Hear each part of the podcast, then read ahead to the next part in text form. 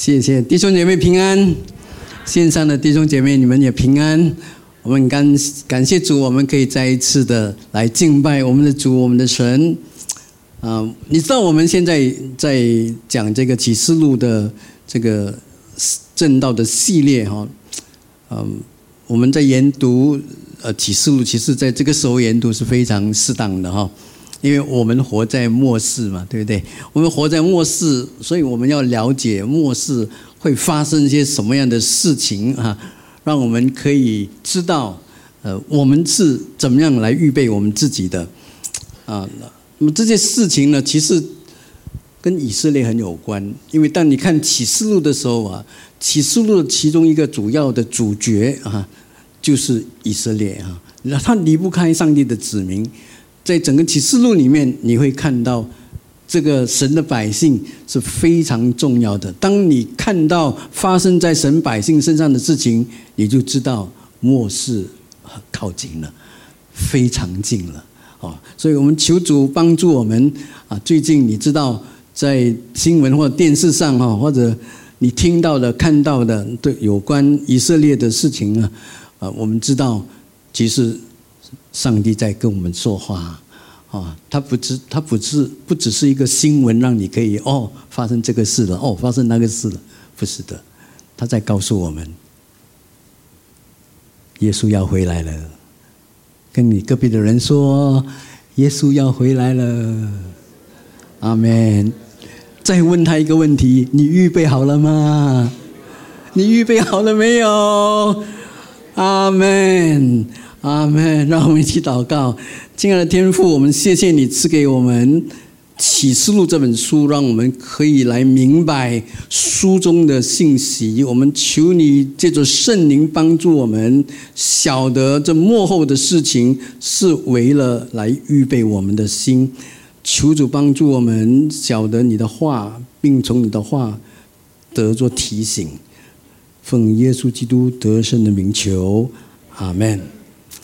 啊，来到今天呢，其实我们已经完成了启示录的一半，啊，因为启示录有二十二章，一半就是十一章，所以上个星期你所听到的道，已经讲到第十一章了，哈，今天开始你会听到十二章，然后继续啊，直到结束，那你会越听会觉得越精彩，啊，因为已经入戏了，啊。已经看到谁是中，谁是千，那个、那个、那个高潮在迭起哈，所以我们感恩哈，因为我们要从今天开始来更多、更明白上帝他从启示里面要跟我们提的重要的事情。那今天的正道系列是第七讲，我们要讲七个表征，这七个表征啊。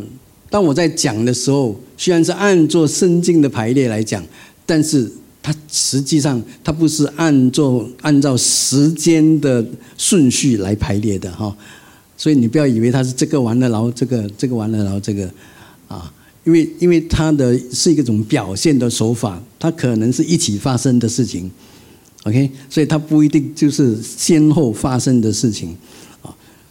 所以他是按照做整个审判的高潮来做这个这个呃排列的，在这一段的圣经，这一段的圣经是在哪里呢？等一下我会告诉你们哈。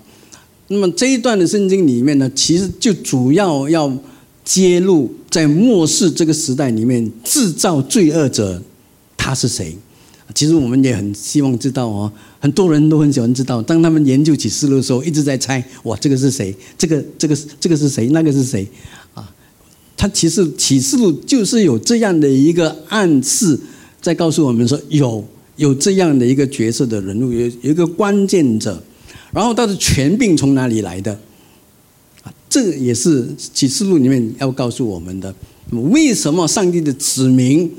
他的教会，包括哈，在今天人就受到巨大的压力跟逼迫，这是从启示录里面也可以理解到的。所以我今天的讲题是始末缘由啊，就你会找到那个原因在哪里？启示录第十二章第一节一直到十五章的第四节，所以三章多的圣经啊，我不可能一节一节给你看了，我也不想读给你听啊，因为我的时间不够了，哈，所以你自己打开你的圣经啊，啊，在家里的你有圣经可以打开圣经，在这里的没有圣经，请打开你的手机啊，OK，哦，不要去有其他的网页哈，就是看圣经就对了哈，因为。我的经文只可以放一下子给你看，啊，我有些经文我会读，但是大多数的经文我都不读给你听，你自己要去看哈。我是认定了你在家里已经看了，因为我们要讲启示录这整个正道系列，你不可能不看圣经，你只来听，哦，这是不可以的，哦，因为你这样来听，你是听得不明白、不清楚的，因为你根本没有回到神的话。啊，所以，请你也鼓励你，如果你忘记了去读，请你记得回家把启示录第一章读到第二十二章。啊，阿门，阿门。感谢赞美主。啊，我的大方向很简单，就耶稣向我们展示人类历史事件背后的超自然界冲突。所以，它简单的来说，就是你看到现在世上的冲突。特别善恶之间的冲突，它其实，在超自然界里面早已经发生了，它的根源就在那里。所以，为什么今天你还看到善与恶之间有那样，好像一场征战一样，黑与白在征战，光与暗在征战？圣经早已经透露了，因为这是在超自然界里边发生的事情。所以，现在今天在你身上发生的事情，你不要觉得惊讶。因为在超自然里面，早已发生了这个冲突的事件，所以第一点，让我们来看啊，这个圣经。那我是从现今我们对圣经的认知哈来做讲解的啊，所以我盼望啊，你要了解为什么今天我讲这样的一个意思啊，不是我没有没有查过圣经啊，我不是乱乱讲猜。猜猜看啊，这样哈，胡乱说一个给你听的，啊，可能我没有解释为什么我要说这样说，但是他他是有原因的，所以你你要吗？就相信我讲的，要不然你就回家自己查哈。我鼓励你自己查了，然后你看我讲的对还是不对了哈。第十二章哈，就是让我们看到了主耶稣借着十字架祭拜撒旦。启示录第十二章一到第六节。他一开始就讲到天上出现大异象啊，有一个妇人身披日头，脚踏月亮，头戴十二星的冠冕，她怀了孕，在生产的艰难中疼痛呼叫。天上又显出异象来，有一条大红龙。七头十角，七头上带着七个冠冕，它的尾巴拖拉着天上星辰的三分之一，甩在地上。龙就站在那将要生产的妇人面前，等她生产之后，要吞吃她的孩子。妇人生了一个男孩子，是将来要用铁杖下管万国的。他的孩子被提到神宝座那里去了。第六节，妇人就逃到旷野，在那里有神给他预备的地方，使他被养活一千两百六十天。所以一开始你就会看到一个妇人跟他的孩子，跟那条大红龙在征战，或者说发生冲突。那对我们来说呢，我们可能不是很能够理解，但是对一个犹太人来说呢？他们是很容易理解的，因为他们有这样的一个历史文化背景，当然他也有个宗教背景。对他们来说，他们也有一个所谓的属灵的这个认知哈。他们对属灵的事情有一种看法啊，他的宇宙观跟我们可能不一样，所以对他们来说，当他们看的时候，他们明白；对我们来说，我们需要去查考，我们才能够明白。所以，当我跟你分析的时候，你要接受，不然你要自己去查考因为我们没有时间告诉你那个过程是怎样的。当读者在读这一段的圣经的时候，他们会会想到创世纪。创世纪什么事情呢？就蛇在伊甸园里面呢诱导夏娃陷在罪恶之中的这件事情。这个就是神跟撒旦魔鬼，就是人与撒旦开始冲突的开始。，OK，，你可以看得到，这个是他们读者很清楚，他们会了解，他们会意识到，这是一个冲突的根源。经文让我们想到了初期的读者啊，他们会同时会想到众神灵啊。当我用这个字的时候啊，可能你不清楚，因为你没有听过。我们曾经在两年前提到或讲过超自然领域里面。啊，第四、第五讲就提到众神灵的，或者在第一讲，我们其实就已经开始在提到这件事情。这个众神灵其实就是圣经里面的诸神。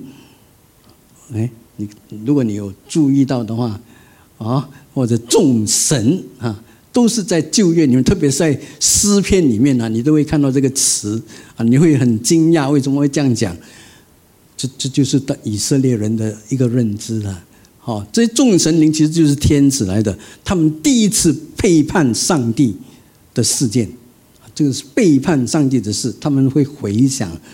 哦，所以这个所谓的堕落的灵撒旦啊，他带领了一般天使背叛了耶和华神。这件事情你一定要回到我们以前所提到的。超自然领域这个讲道系列，你才能够明白哦。所以我也没有时间跟你去重复这件事情。我鼓励你回去看我们的这个正道系列哈，你可以回去慢慢的去听、去看、去认识。那这背叛的灵引发了善跟恶之间的征战，而且这场征战呢，持续到耶稣基督的诞生。直到末后的日子，为什么会这样讲？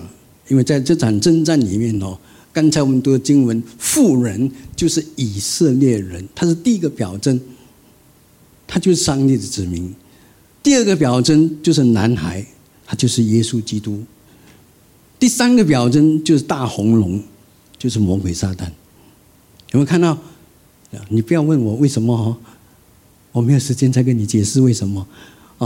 这里记载了多罗的灵撒旦，他在全力的来攻击上帝的子民。最重要的，刚才我们读的经文里面，他试图要毁灭神所应许的弥赛亚，有没有？因为他在等待那个妇人生产啊，如果他一生了，他就要把它吞吃，有没有？这里很明显，对不对？讲到耶稣的降生了，有没有？有没有看到这？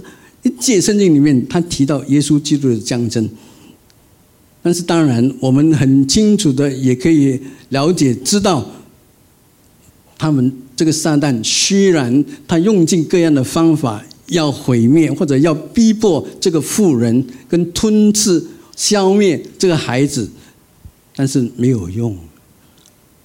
为什么？因为圣经我们从新约的福音书就很清楚的了解，对不对？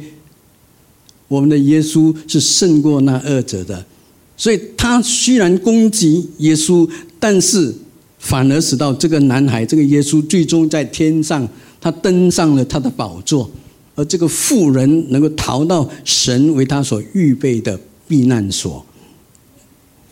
所以你看第五届圣经里面呢，第五届，他已经讲耶稣的诞生，到耶稣在天上登上宝座。你看一届圣经讲的历史有多长，你知道吗？所以，除非你对我们讲过的信信息啊，或者你自己读圣经你了解，不然的话，你捉不到这一句在讲什么。但是对犹太人来说，在当时的犹太人来说，却是很清楚，他们明白他们的这这段话的意思。那第五跟第六节显示了这个孩子被提到神那里，他的宝座那里。那个妇人呢，就蒙神养活一千两百六十天，对不对？那这一百一千两百六呃一千两百六十天是象征什么呢？是象征着教会的时代啊，因为耶稣基督的第一次降临和耶稣基督的第二次降临的时间，这里被预表为一百一千两百六十天，所以我们活在哪里？我们活在一千两百六十天里面，阿门。清楚知道这其实有些人呢，他们一直在用这一千两百六十天的这个数字在计算耶稣什么时候第二次来。所以有很多种猜猜这个猜那个，你都不要信了哈。耶稣什么时候来？谁知道？我不知道，没有人可以知道哈。其实这个一千两百六十天，在但以理书里面也出现过这个字啊。从犹太人的角度来看呢，这个数字不可以用字面来解释的。他其实在告诉读者们，这个数字代表了神保守他子民的一个时期。那同时，也是他的百姓、他的子民遭受逼迫的时期，懂吗？他们保守，需然在逼迫里面。所以今天的教会，如果你看今天的教会，上帝的子民以色列的状况的话，你可以了解，我们活在一千两百六十天里面，我们活在这个时期的当中，因为上帝的子民仍旧受逼迫，而教会今天也在受逼迫。虽然你和我今天很自由，你可以来教会，也可以不要来教会；你可以信耶稣，也可以不要信耶稣。但是你知道吗？有好些地方，甚至有好多的人因着信耶稣，他失去性命，他被逼迫，有没有？懂吗？你知道吗？懂吗？懂？阿门。所以我们就是活在这样的一个时代里面。虽然这是事实，我们了解，我们也清楚知道，我们在这个时代里面，但是魔鬼的计划永远不会得逞。阿门。他的教会，上帝的教会会继续存留，而且继续往前走。阿门。所以我们不需要怕，也不需要担心，因为神保守他的子民。阿门。那撒旦呢？我们讲到弥赛亚，我们讲到上帝的子民，我们讲到教会，那撒旦呢？啊，启示录第十二章第四节，他说他的尾巴拖着天上星辰的三分之一，这代表他的势力也不小，好，但是还是属于少数，哦，因为有还有三分之二没有跟着他，只有三分之一，三分之一跟三分之二谁大？啊，谁大？哦，你的数学应该比我好。对不对？呃，这三分之一的跟随着撒旦的使者被甩在地上，在这里让我们看见对比第九节。如果你看圣经，你自己看回你的圣经先，你就会看得到同样的一个一个描述：三分之一的这个跟随撒旦的使者被甩在地上。这里在描述一件很重要的事情。为什么我讲要很重要？因为他在描述。这件事情发生在什么时候？这是第一个很重要的哦。刚才我们提到了这件事情应该发生在什么时候呢？是不是在创世以前，撒旦跟他三分之一的跟随者被甩在地上？不是，不是在创世以前，是不是在历以色列的历史里面很古久的一个历史呢？就是亚当夏娃以后，或者在摩西的时代呢？也不是。不是那么久远的那个历史，那是什么时候？好像其实圣经在告告诉我们，就是在耶稣基督诞生的那个时候以后，这个时间你会发现这件事情在天上已经发生了。那这里这段圣经里面哦，第九节也告诉我们一个很重要的事实，什么事实呢？就是魔鬼撒旦已经失去了他在天上的地位，因为他被从天上甩到地上来了。阿门。所以这是一个第四个表征的重要信息，就一场天上的征战。你看到在这里启示录第十二章第七到第十二节，他在描述米迦勒还有他的使者跟魔鬼撒旦的使者一起征战。啊，在这里很清楚的讲到这个征战的情况，啊，第七节就讲了他的征战，第八节他就告诉我们说，并没有得胜，谁没有得胜？魔鬼撒旦跟他的跟随者没有得胜，哦，天上再也没有他们的地方，哦，因为他们被甩到地上去了，看到吗？从第九节你就可以看到了。有没有？亲爱的弟兄姐妹，有没有看到这个？有没有看到这个圣经里面告诉我们第十节？我听见在天上有大声音说：“我的我神的救恩、能力、国度，并他基督的权柄，现在都来到了。因为那在我们神面前昼夜控告我们弟兄的，已经被甩下去了。”亲爱的弟兄姐妹，我们要感谢赞美的我们的主，因为在这里告诉我们一个很重要的信息的。就是魔鬼撒旦被甩在地上，他的地位从天上掉到地上来，他的心不甘，他的情不愿，但是他回不了天，他只能够在地上作乱。所以今天为什么你很乱？为什么我们很乱？为什么这世上很乱？因为魔鬼撒旦正在做他要做的。你从第十二节你就可以看得到了，有没有看到？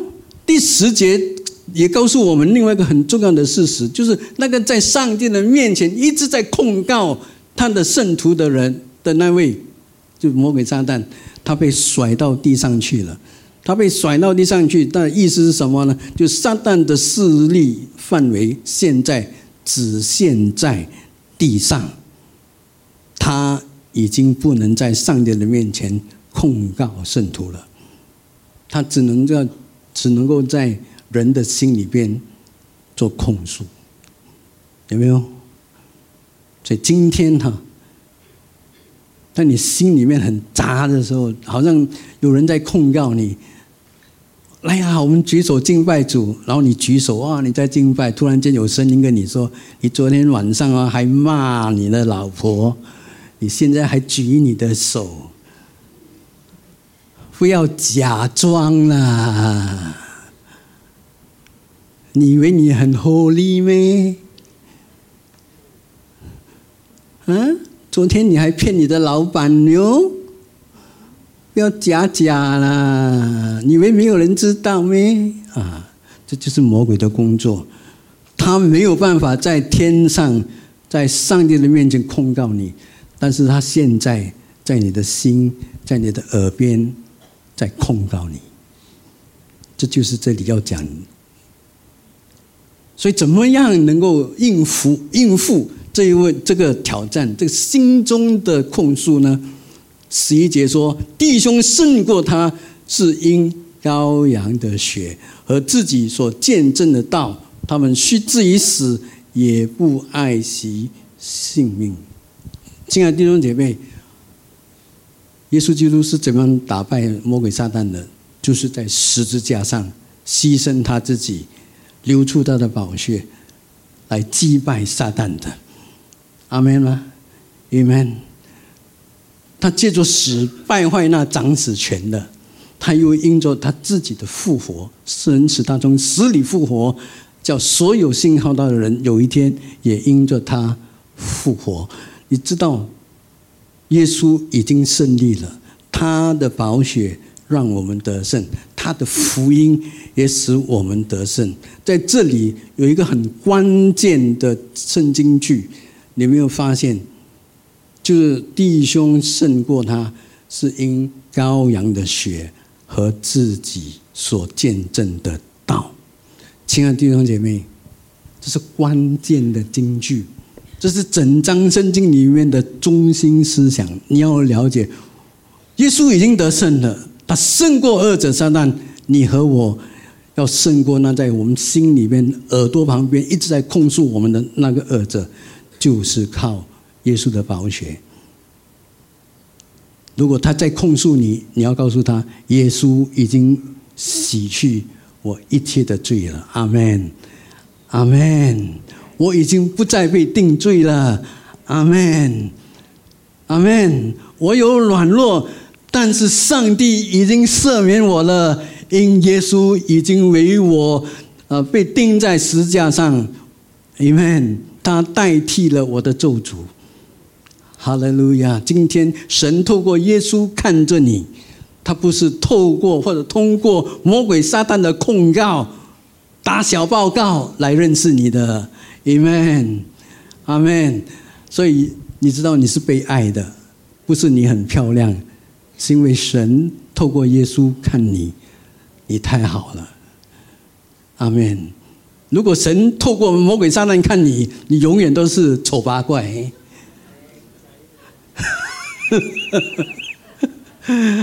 所以感恩，要赞美主。魔鬼已经在天上没有地位了，他只可以在下面一直在讲、讲、讲，在讲你。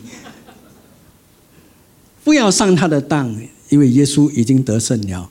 阿门！赞美我们的主，我们的神啊！所以在第十七节里面，他说：“龙向妇人发怒啊啊，去与他的其余儿女征战。”这儿女是那守神节命、为耶稣做见证的哦。有没有看到这个龙不甘心？龙龙是指谁？撒旦，撒旦不甘心，他要来搅和你的生活，你知道吗？他要来跟你征战，因为他在地上，他没有办法在天上，他在地上要跟你征战。所以我们怎样胜过他？记得守住神的诫命，守住耶稣基督所证明的这个道，或者说你所传扬的这个道，你要守住，你要去传扬，这是非常重要的。在这场属灵的征战里面，你要记得，我们已经得胜了。阿门，阿门，阿门。在第十三章里面呢，其实我们会更清楚的看到。主耶稣通过教会祭拜撒旦。创世纪第呃启示录第十三章一到三节里面，你会看到有一只兽从海中上来。我不读经文了，你自己看。哦，这一只兽从海中进海上海中上来哈，一般的学者认为它是敌基督。它是第一只兽啊，第一只兽从海中上来，它叫敌基督。龙是什么？龙是撒旦。海中那只兽是什么？敌基督啊，在旧约里面呢，一字这个“海”这个字啊，都在表征做一个很重要的一个所谓的对象啊，就是那个逼迫上帝子民的邪恶国度啊。那从海中上来的这个兽啊，它被描述成一个很恐怖的样子啊。当然有画家。在那里画出他的样子来，但是不是真的是那个样子？除了约翰看过以外哦，波兰狂给啦，没有人看过哦。不过在但以理书里面，似乎但以理也看过哦，因为但以理也讲到这四只兽啊。为什么讲到这四只兽呢？它有什么关系？原来约翰看到的这个从海中上来的兽哦，它是这四只兽的。组合嘞，哇，厉害喽！所以约翰的看到这个意象，从海中上来的兽，代表了这只兽很凶猛哦，能力很大哦，它是指这个意思的。所以，亲爱的弟兄姐妹，你看到吗？这只兽从海中上来了，它要避害上帝的子民，它要窟窿地上所有的人。都来敬拜它，这是圣经里面很清楚的告诉我们的。因为这只兽亵渎上帝、逼迫圣徒，然后要人崇拜他。记得第十三章里面也有一个关键句子经文，你要一定要记住，就是圣徒的忍耐和信心就是在此。教会怎么样得胜？魔鬼撒旦的攻击，那就是要忍耐和信心。教会一定要用忍耐跟信心来回应魔鬼撒旦在地上给我们的攻击。请不要魔鬼做初一，你就做十五。还有十五的月亮虽然很美，不过不需要你来做，懂吗？你只要忍耐。存着信心，因为你知道有一天上帝会替你出头，上帝会为你伸冤，上帝会报应那在你身上做过一切恶事的恶者。Amen，Amen。所以你要做的是什么？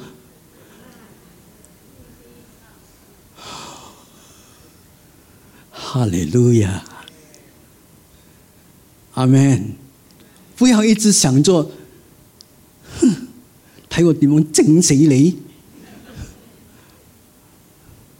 不要，在地上，你跟同事，你跟你家婆，呃，对不起，可能算是媳妇，不要，不要他做初一，你做十五，不要，阿门。阿门！你 不要再筹划怎么样去对付那个你不喜欢的人，不要。阿门！忍耐，你要对神有信心。阿门！就算你忍耐到最后要付上生命的代价，这里说也不珍惜自己的性命，就因为福音的缘故，我愿意摆上。阿门！阿门！越来越小声，阿门，阿门。讲好像很容易哦，做起来其实很大挑战哦，真的。因为你越蒙福，你觉得你自己越来越好的时候，你越来越怕失去，你知道吗？真的，耶稣说你要跟从我，变卖你所有的，然后来跟从我。那个少年的官。什么脸色很好看吗？圣经说忧忧愁愁的走了，不容易啊，不容易。所以彼得说你要有受苦的心智哎，我活得很好啊，我是公司的经理啊，我有车啊，我有房啊，我有钱呐。你不知道，你不明白，你活得越好。你越要越要准备好你的受苦心智，因为有一天呐，当祸患降临的时候，你忍受得了吗？你可以逝去吗？你可以为耶稣失去这一切吗？这才是你最大的挑战呐，亲爱的弟兄姐妹。这里告诉我们，受在攻击他的百姓，你是不是神的百姓？第二子受出来了。第十三章十一到十八节，这只兽从地上，或者说从地中上来的，在第十一节告诉我们，这是第六个表征。一般的学者、圣经学者说，他是假先知。龙是什么？龙是什么？撒旦。第一只兽是什么？敌基督。第二只兽是什么？假先知。这是兽也有大能力，行大奇事，可以从天降下火来，好像以利亚一样。他有祭司的角色，因为他带领人来敬拜假神，来敬拜那个低子兽。所以你可以看得到，这只兽是很糟糕的。它带来所有的一种崇拜偶像的所谓的那种系统，哦。但是它还有一个更厉害的手段。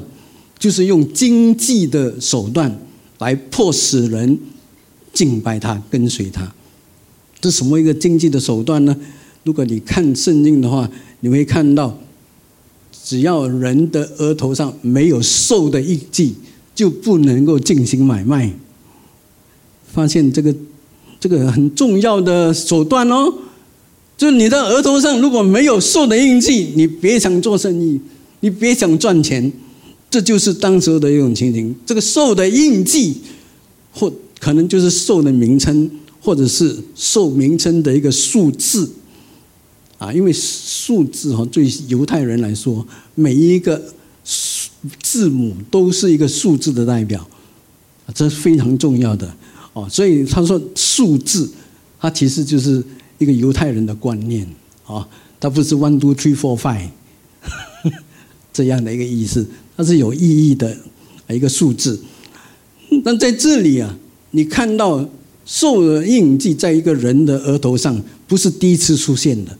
如果你回到第七章的时候，其实也有讲到人的额头上有一个印记，不，这个人是神的仆人，就神的仆人也有一个印记在额头上，那是上帝的名，哦。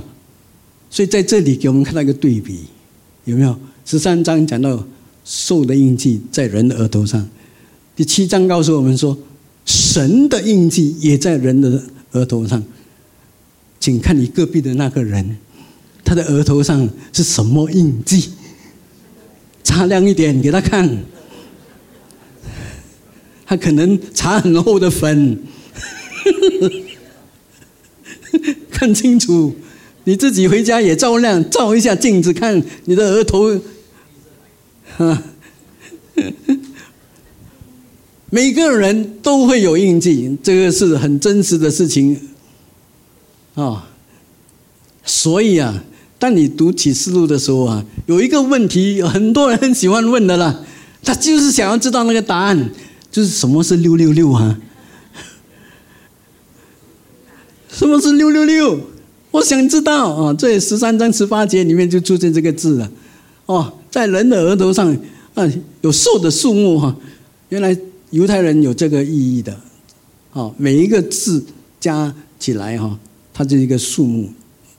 所以有很多人呢，在看到这个六六六的时候啊，他们就很好奇啊，他们要去看看谁的名字哈，他所有的字母加起来是六百六十六。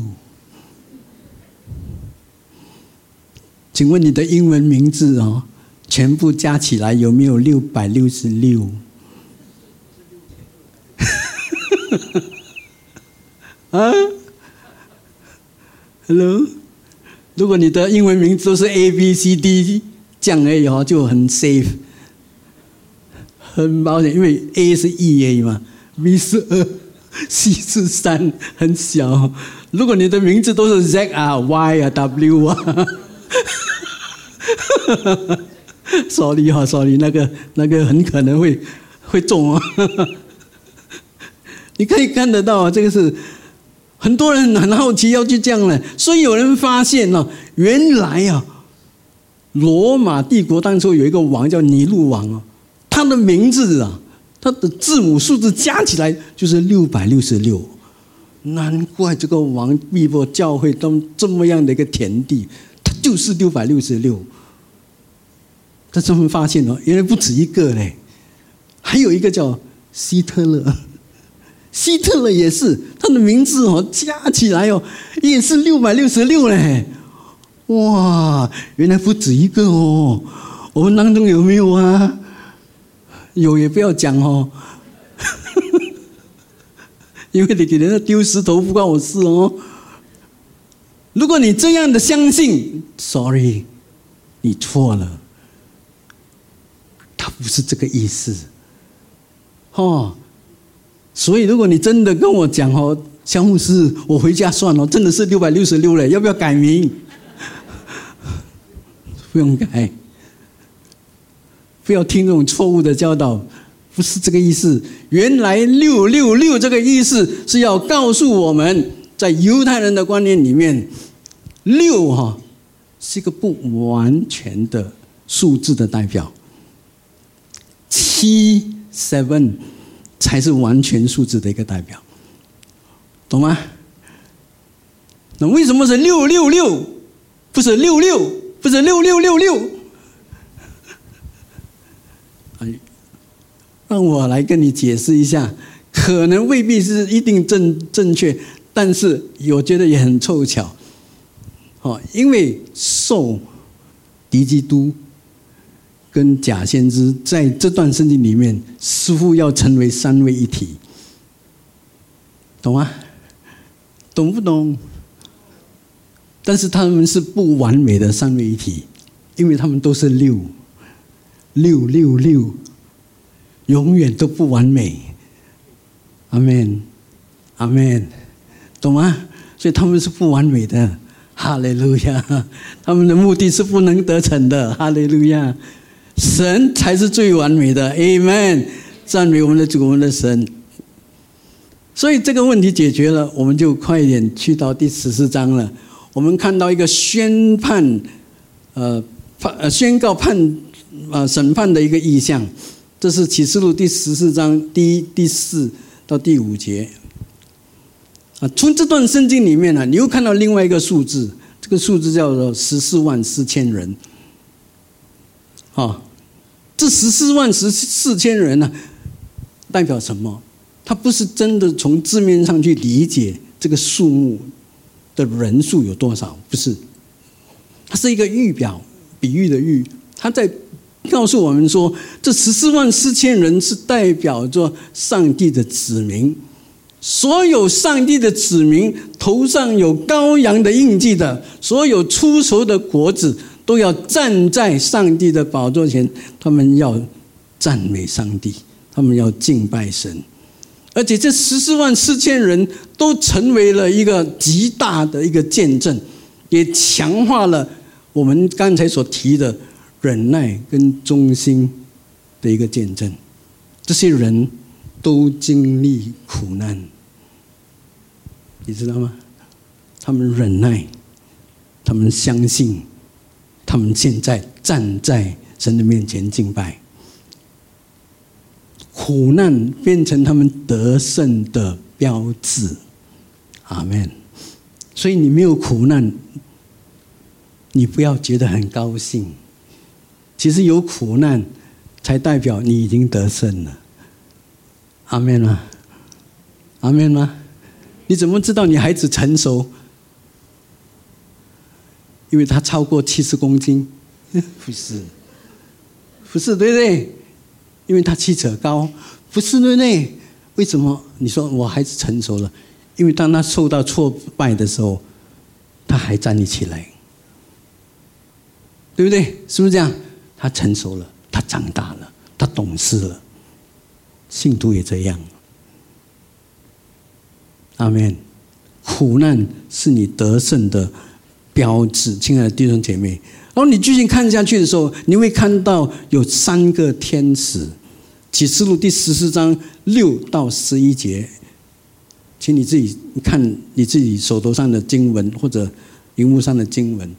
第一个天使当在宣扬什么呢？永恒的福音，并呼召所有的人来敬拜神，因为审判的时候已经到了。上帝审判的时候到了，快点来敬拜上帝！就来啊，不要再睡觉了，敬拜你的神，敬拜他！咦，哈利路亚！跟你隔壁的人看一看，他是不是已经睡着了？Welcome。耶稣已经来了，敬拜上帝。第二个天使他说：“巴比伦要被审判呀！”巴比伦其实在一种一个预表来的，也是比喻的喻啊，预表。就当时候的人看，他们认定那是罗马帝国。好，那在圣经里面，其实我们可以发现，它有应该有一个新罗马帝国。我们不知道它预表谁，但是。让我们可以认知，这是一个重要的信息。它代表什么？当第二个天使在宣告的时候，他在告诉所有的人说：“这个敬拜偶像的系统全部被拆毁了。”这是第二个先天使所讲的信息。第三个天使所讲的信息，就是要宣告那些终于受印记的啊，受的那个那个跟随者。兽记得吗？兽啊，不是兽，野兽的兽，OK？哦，所有跟着兽的那些人，现在要面对地狱的审判。这是第三位天使所讲的信息。亲爱的弟兄姐妹，如果你是还没有信耶稣的朋友，这里告诉我们，地狱是真实的，地狱是恐怖又可怕的。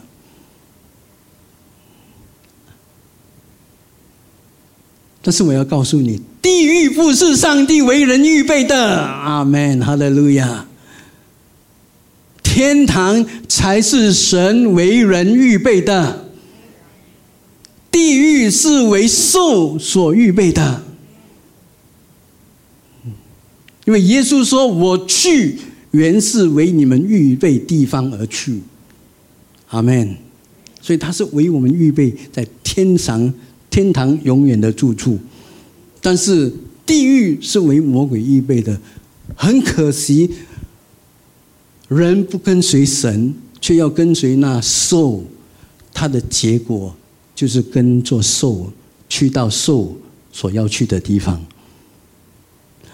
求主帮助我们，让我们不要跟从兽，让我们跟从我们的神。如何能够逃避这可怕的地方？圣徒的忍耐就在此十四节，十四章十二节。